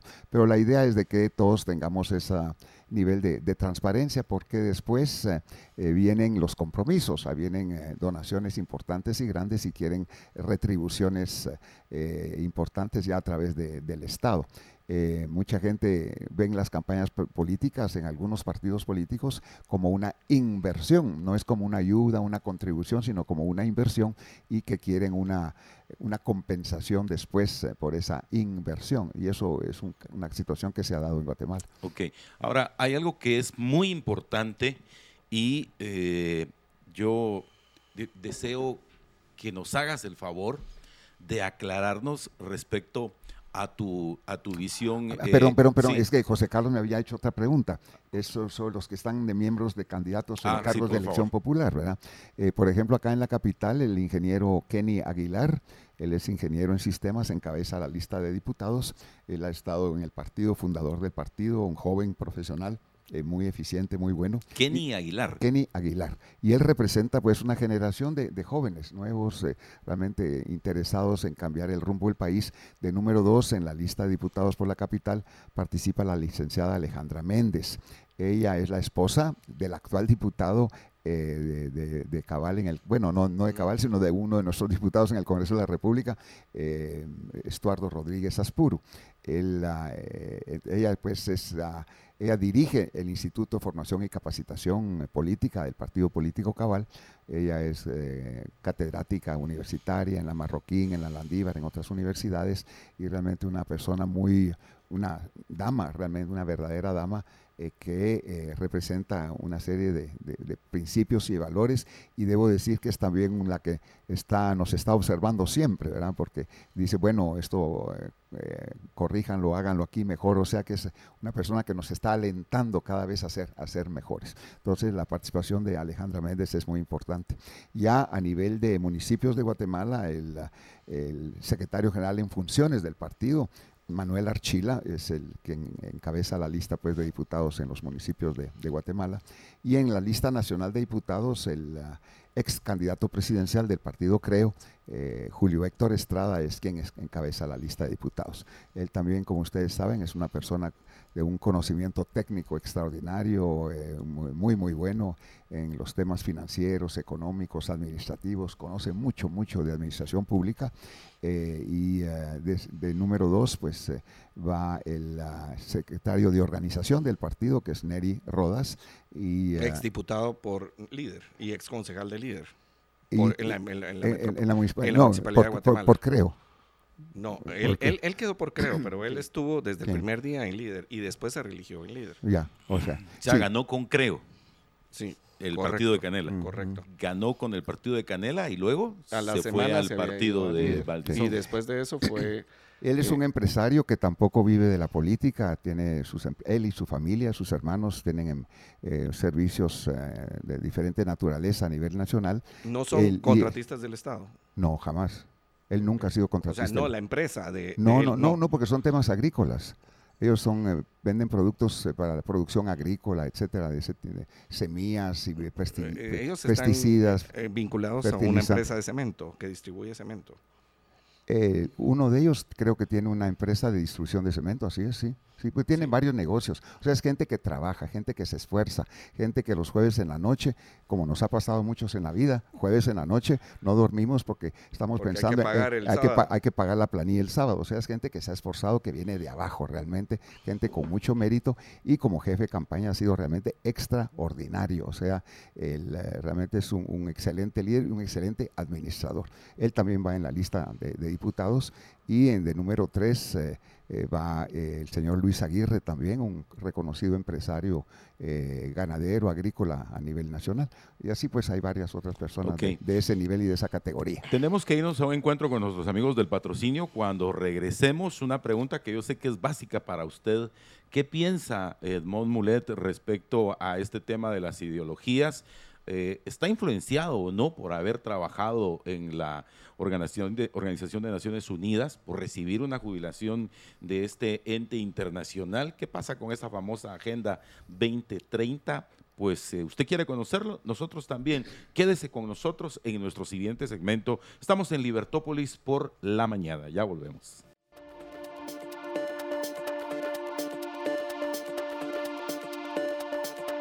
Estamos de regreso para platicar acerca de la visión de vida, filosofía, ideología que tiene Edmond Mulet respecto a, a- a- a su vida en sí. ¿Qué es lo que piensa? Porque ya ven usted que aquí en Guatemala o, o uno es rojo o es crema, o antes, de verdad, o era canche o era guerrillero, o es católico o es O es canche o es evangélico, o es de izquierda y, o es de derecha en el sentido que eh, todos sabemos que parte de su background es porque como trabajador de la Organización de Naciones Unidas y que recibe una pensión de ellos, uno dice, ah, vamos a tener otra vez una CICIG, ¿qué va a pasar en ese sentido? Pero vamos a darle el chance a que Edmond nos haga el favor de explicarnos su ideología en ese sentido. Pues hablando de fútbol, yo nunca fui ni, ni, ni rojo ni blanco, sino que yo era un seguidor, un fan del Sacachispas. Ah, ¿de En- veras? En algún momento cuando estaba en la primera ¿Y división. por qué, por qué, y por qué por- sacachispas de Eh, eh, Chiquimula? eh, sí, porque teníamos amigos allá y realmente um, y, venían de abajo y llegaron pues a la primera división, fue extraordinario, eso hace muchos años por supuesto, ¿verdad? Claro. Entonces siempre seguía el, al sacachispas ahí como un tema de ahí de, de- de apoyo a los que a los que vienen de abajo, realmente era una, una vocación. El, ah, sí, Dale, dale. y dale, entonces, por favor. entonces, bueno, en temas de, de- de vida personal, de lo que uno cree, eh, sobre todo creemos en, creo en la familia como pilar fundamental de la, de la, de la, de la sociedad. Pregunto, Eh, la perdón, eh, en, eh, en la familia como cuál, porque ya ves que ahora eh, pues entiendo que hay diversas eh, versiones de familia. Eh, o sea, Sí, bueno, en, en mi caso, pues yo llevo casado, llevamos casados 43 años. Llevo casado 43 años con la misma. Uno- unos llevan va- varios años de casado, tengo tantos años de casado, pero con dos o tres o cuatro, nosotros con la misma. O sea, el respeto pues a la, a la familia, a la esposa es muy, muy importante. Eh, sin embargo, hay que reconocer, como tú dices, que ahora hay otros conceptos de familia. Hay, familias eh, uniparentales, por ejemplo, eh, una, una señora, una mamá con sus hijos o un papá con sus hijos. Hay, pa- hay parejas que no están casadas, por ejemplo, que viven juntos y que tienen hijos en común. O sea que hay varias formas pues, de tener familia. Lo importante es el amor, lo importante es el respeto, lo importante es el apoyo que se pueden dar unas personas con otros. Creo que eso es importante. Y que en esa los principios de libertad, que la gente pueda realmente realizarse de la mejor forma posible, como se, como se sientan, como se sientan mejor. hasta me eh, sonas como libertario ahí con lo que estás diciendo. Es, ah, y y yo creo que el Estado, el Estado o los gobiernos no tienen por qué meterse en la vida privada, en la vida particular, en la vida ni siquiera íntima de las personas, pues eso es totalmente aparte. El Estado debe ocuparse de temas públicos y dejarle a la vida, eh, dejarle a las personas privadas particulares lo que puedan hacer con su vida es la responsabilidad de cada, de cada uno. creo fundamentalmente en la libertad, en la libertad individual, en el emprendimiento, en los valores ah, de la democracia liberal, el uh, sistema de eh, sistema de, emprendimiento como dije del sistema económico eh, libre de, del capitalismo eh, para sacar adelante a los países que es la única forma realmente de desarrollar un país. Ok voy a hacer una pausa sí. aquí. Crees en el capitalismo como la única forma de sacar adelante un país o sea eh, te desligas de ese concepto que yo, yo le llamo socialistoide, y, y te lo digo porque ese es el que de bueno, alguna u otra manera dentro muchas personas sí. te encajan como, como un, ah, no, esas como son, un eh, progresista como sí, esto. Bueno, Por eso bueno, necesito bueno, tampoco, esta tampoco, ampliación. tampoco soy un conservador, porque no podemos conservar las cosas como están. Entonces yo creo que tenemos que evolucionar, tenemos que avanzar. Personas que se declaran conservadoras es porque les conviene la situación actual. Son forman parte de la mano peluda, que no, hay, que no quieren que haya desarrollo para otros, solamente desarrollo para ellos. Y en el sistema de capitalismo o de libertad de empresa hay muchos conceptos. El ordoliberalismo, por ejemplo, que es un liberalismo, pero con ciertos niveles y controles, que hay un poco de orden también. El, el orden es muy importante, tampoco el liberalismo. Eso es lo más cercano al social cristiano, si eh, podemos decir, el sí, ordoliberalismo. Pues, el, sí. ¿Sigues con, la visión, ¿Sigues con la visión de Jorge Carpio? O, o, sea, me refiero eh, centro derecha. Centro derecha. Eh, eh, una, es, porque incluso Jorge Carpio hizo, hizo mancuerna con el, el querido doctor Rafael Ayau, ¿te recordás? Sí, así es. En, ajá, fue su o sea, candidato a la vicepresidencia. Exacto. Tienes tú esa, digamos, porque de alguna u otra manera te impactó, eras una persona muy joven en ese entonces. Son, bueno, además de, de, de, de, familia y todo, en mi familia siempre han sido pues gente de derecha en mi familia, pues yo soy de centro derecha, creo fundamentalmente en la propiedad privada, en el respeto a la propiedad privada, en el orden. Es, uh, y ahí están demostrados los sistemas económicos. Yo, siempre cuento esa historia que me tocó vivir cuando yo fui a Hanoi, Vietnam, la primera vez. Eh, iba con un general vietnamita, héroe de la guerra de Vietnam. Yo iba en visita oficial a Vietnam cuando era subsecretario general de la ONU y eh, pasamos por una plaza inmensa, inmensa en Hanoi y en medio de esa plaza reconozco lo que todos hemos visto en fotografías, el gran mausoleo de Ho Chi Minh. Y yo extrañado porque en mi agenda no aparece una visita al mausoleo de Ho Chi Minh. Y cuando uno va a esos países comunistas, siempre lo llevan a uno a ver el mausoleo del padre de la patria, le piden a uno que deposite una ofrenda floral y le toman fotos. Y, y, en todo el país circulan noticias, vino un extranjero a depositar una ofrenda floral al padre de la patria. Y no aparece en mi agenda una visita al mausoleo de Ho Chi Minh. Hay que recordar que Ho Chi Minh es el gran héroe, el epítome de lo máximo en Vietnam. Él fue combatió, combatió a los japoneses durante la Segunda Guerra Mundial, venció a los franceses en la llamada guerra de Indochina, venció a los americanos en la, una cosa increíble. Y entonces le pregunto al general vietnamita, héroe de la guerra, lleno de medallas el señor. Le pregunto, mira, ahí está el mausoleo, no lo vamos a visitar. Se volteó hacia mí y me dijo, ¿y para qué? ¿Y para qué? Si eso es el pasado, eso ya no. Estamos viendo hacia el futuro, hacia adelante. ¿De dónde viene la mayor cantidad de apoyo económico para el ejército? No, perdón, para el ejército, no, para la Marina y la Fuerza Aérea Vietnamita de Estados Unidos.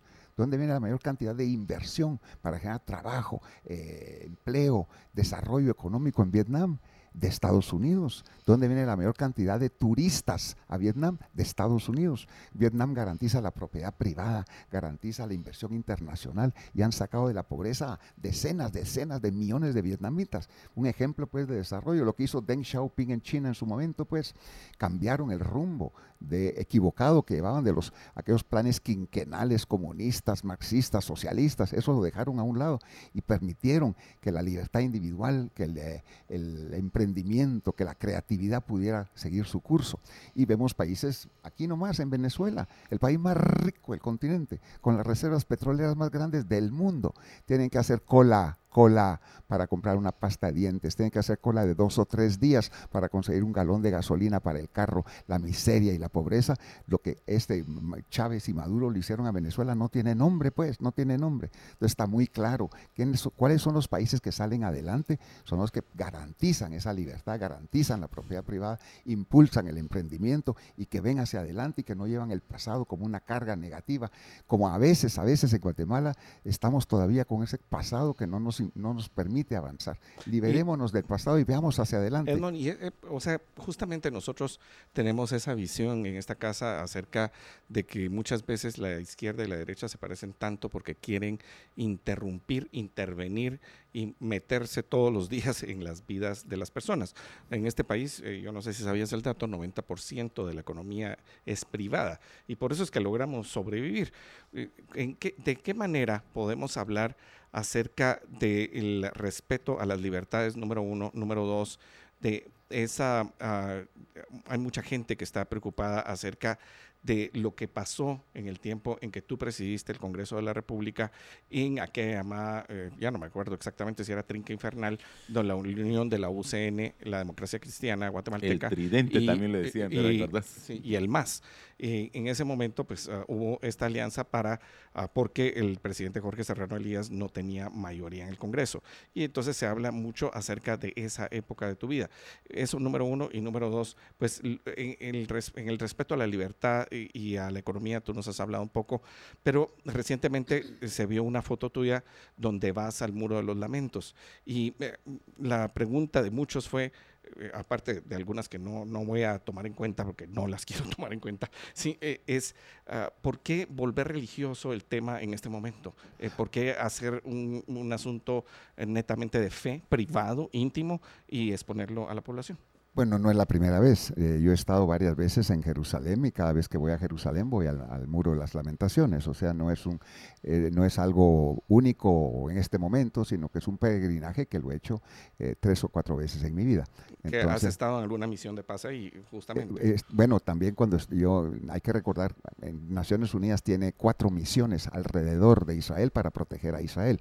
Una misión en Jerusalén que supervisa el, el cese el fuego entre Egipto e Israel de la guerra de 1967, que todavía está esa misión ahí, la misión en los altos de Golán para impedir que los sirios invadan eh, Israel, la misión en el Líbano para evitar que el Líbano y los palestinos que están instalados ahí invadan Israel, y otra misión que está en el, en el Sinaí. O sea que Naciones Unidas tiene esos mecanismos de, protección a un país tan pequeño, eh, rodeado de enemigos, pues entonces me tocó muchas veces la oportunidad pues de ir a Israel y cada vez que voy pues trato de ir pues al muro de las lamentaciones. O sea que no es un, tema de oportunismo en este momento, sino que lo hago eh, porque tengo, eh, creemos en Dios, eh, creemos en un Dios único y sea judío, sea islámico, maometano o, católico, pues todos venimos de, las mismas raíces, pues esas tres grandes religiones. Entonces, en el tema de, de, cuando yo era presidente del Congreso, logré una, una gobernabilidad en el Congreso de la República. Habían tres o cuatro partidos políticos, ninguno tenía mayoría absoluta y para garantizar la gobernabilidad hay que dialogar. Yo creo mucho y lo voy a seguir hablando y lo voy a seguir impulsando. Eh, hablo mucho del ABC, de un acuerdo básico de consenso para sacar adelante al país. Si seguimos divididos y cada quien por su lado, no vamos a sacar adelante al país. Yo creo que lo que se logró cuando yo era presidente del Congreso, pues no debiera decirlo yo, pero es cierto, fue ejemplar a través del diálogo, del consenso, logramos eh, no todos los temas legislativos que hubiéramos querido, pero sí logramos muchas cosas. Por ejemplo, logré, logré eliminar las franquicias. Los oficiales del ejército y los diputados al Congreso en aquella época eh, teníamos derecho a importar, a comprar vehículos sin pagar impuestos, teníamos derecho a importar licores sin pagar impuestos. Los tres presidentes de los tres organismos del Estado, el presidente de la República, el presidente del Congreso y el presidente de la Corte Suprema, tenían derecho a, a franquicia ilimitada, podían importar lo que quisieran sin pagar impuestos, maquinaria agrícola, aparatos eléctricos, mobiliario, vehículos, lo que quisieran, sin pagar impuestos. Y yo cuando propuse eliminar esas franquicias, algunos se opusieron, unos refunfuñaron que eran derechos adquiridos, los militares, los diputados. Sin embargo, a través del diálogo se logró, solo para hablar de algo. Yo quisiera preguntarte. Es, importante el diálogo para poder avanzar. Claro, pero yo tengo que preguntarte ahí algo que surge como un mito. A mí varias personas me lo han contado, pero hoy que tengo la oportunidad, te lo pregunto personalmente. Se dice mucho que el, el entonces presidente Serrano Elías eh, lanza esta iniciativa del bono 14, pero que tú fuiste el operador, es decir, quien consensuó. Yo quiero preguntarte públicamente para nuestros oyentes, eh, ¿si interveniste en el proceso del bono 14 o no? Sí, por supuesto. Esta iniciativa vino del Ministerio de Finanzas, eh, del gobierno, del Ejecutivo. Eh, Richard Aitken, que, era ministro de Finanzas, eh, propone el bono, el bono 14. Llega la iniciativa de ley del Ejecutivo al Congreso y a mí me toca el trabajo de convencer. al sector privado. Algunos sectores del sector privado no estaban muy reticentes pues al bono 14, otros sectores sindicalistas que consideraban que no era suficiente. en fin, fue un trabajo arduo en ese momento y ese trabajo de, consenso, yo logré finalmente que ese bono 14 fuera, fuera aprobado por el Congreso de la República. O sea que yo sí intervine directamente para lograr ese, ese bono 14. Ok, me parece interesante porque yo sé que, eh, y con algunas inquietudes que han tenido, lo presentan como que, ah, no, eso es lo que dicen, pero qué bueno que lo aclaraste y que sí, interveniste y entonces ahora ya puedo la, decir. La iniciativa, la iniciativa, la idea no, no, fue mía, no fue mía, vino el ejecutivo, fue de Richard Aiken. pero la ejecutaste, eh, eh, operativizaste quien, Lo, quien logró implementarlo pues fue bajo mi dirección en el Congreso de la República. Y, otra tiene que ver con ese mismo proceso la indemnización universal por el bono 14. Eh, eh, o sea, que había una laguna legal con la indemnización universal. Cuándo se iba a aplicar, cómo se iba a aplicar. Había un, había una, un ahorro, que no era ahorro, sino depósito obligatorio en el Banco de los Trabajadores. Realmente era una ley que estaba complicada y lo que hizo fue cambiar el, hacia un bono 14. Y si no recuerdo mal, fue eh, express porque se hizo un día en una sola lectura el cambio. Eh, sí, pero para antes de llegar a eso, por supuesto. Por supuesto que cabildeo. Pues eh, aunque no lo crean, estimados amigos oyentes, ya consumimos 58 minutos compartiendo con todos y cada uno de ustedes. Estamos altamente agradecidos de, la presencia de Edmond Mulet eh, hoy aquí en cabina respondiendo algunas de nuestras preguntas y como lo han manifestado algunos otros, si vamos a tener al resto de candidatos, yo quiero decirles que ya ayer empecé a recibir algunos reveses de personas que no quieren que José Carlos los entreviste. Ah, no es cierto. que no quieren que, que nosotros... O sea que hay pocos valientes. Sí, hay pocos valientes. felicitamos a Edmond por eso. Pero eh, sí, si usted no va a ver algunos candidatos aquí, es porque no quieren ser entrevistados. O porque no conseguimos eh, la comunicación directa con ellos. Claro, eh, sí, yo sí tengo que decirlo porque ya ayer eh, particularmente recibí la comunicación de una persona para decirme, eh, Juan Francisco, yo creo que por el momento no, muchas gracias. Entonces dije, bueno, siempre no. Eh, siempre, eh, pero eso es para que lo sepan ustedes, porque es importante que ustedes sepan al final, como lo hicimos en el proceso o en los procesos anteriores y como lo hemos hecho en algunas otras elecciones, Universidad de San Carlos, Colegio de Abogados y Notarios, Tribunal de Honor del Colegio de Abogados y Notarios, fiscales generales, etcétera, etcétera, de decirles quiénes sí aceptan esa posibilidad y quienes no. Así que eh, agradecidos por el tiempo y la oportunidad. Sí, sí, le agradecemos a Edmond por haber eh, venido, por haber respondido a nuestras preguntas. Muchas gracias. Y recuerden ustedes, porque estamos en el último minuto, que aquí lo que estamos haciendo es entrevistar para conocer a las personas en este momento, no los planes de gobierno, para ver cómo se protege la vida, la libertad y la propiedad suya y mía. Con amable permiso, que tengan un feliz día.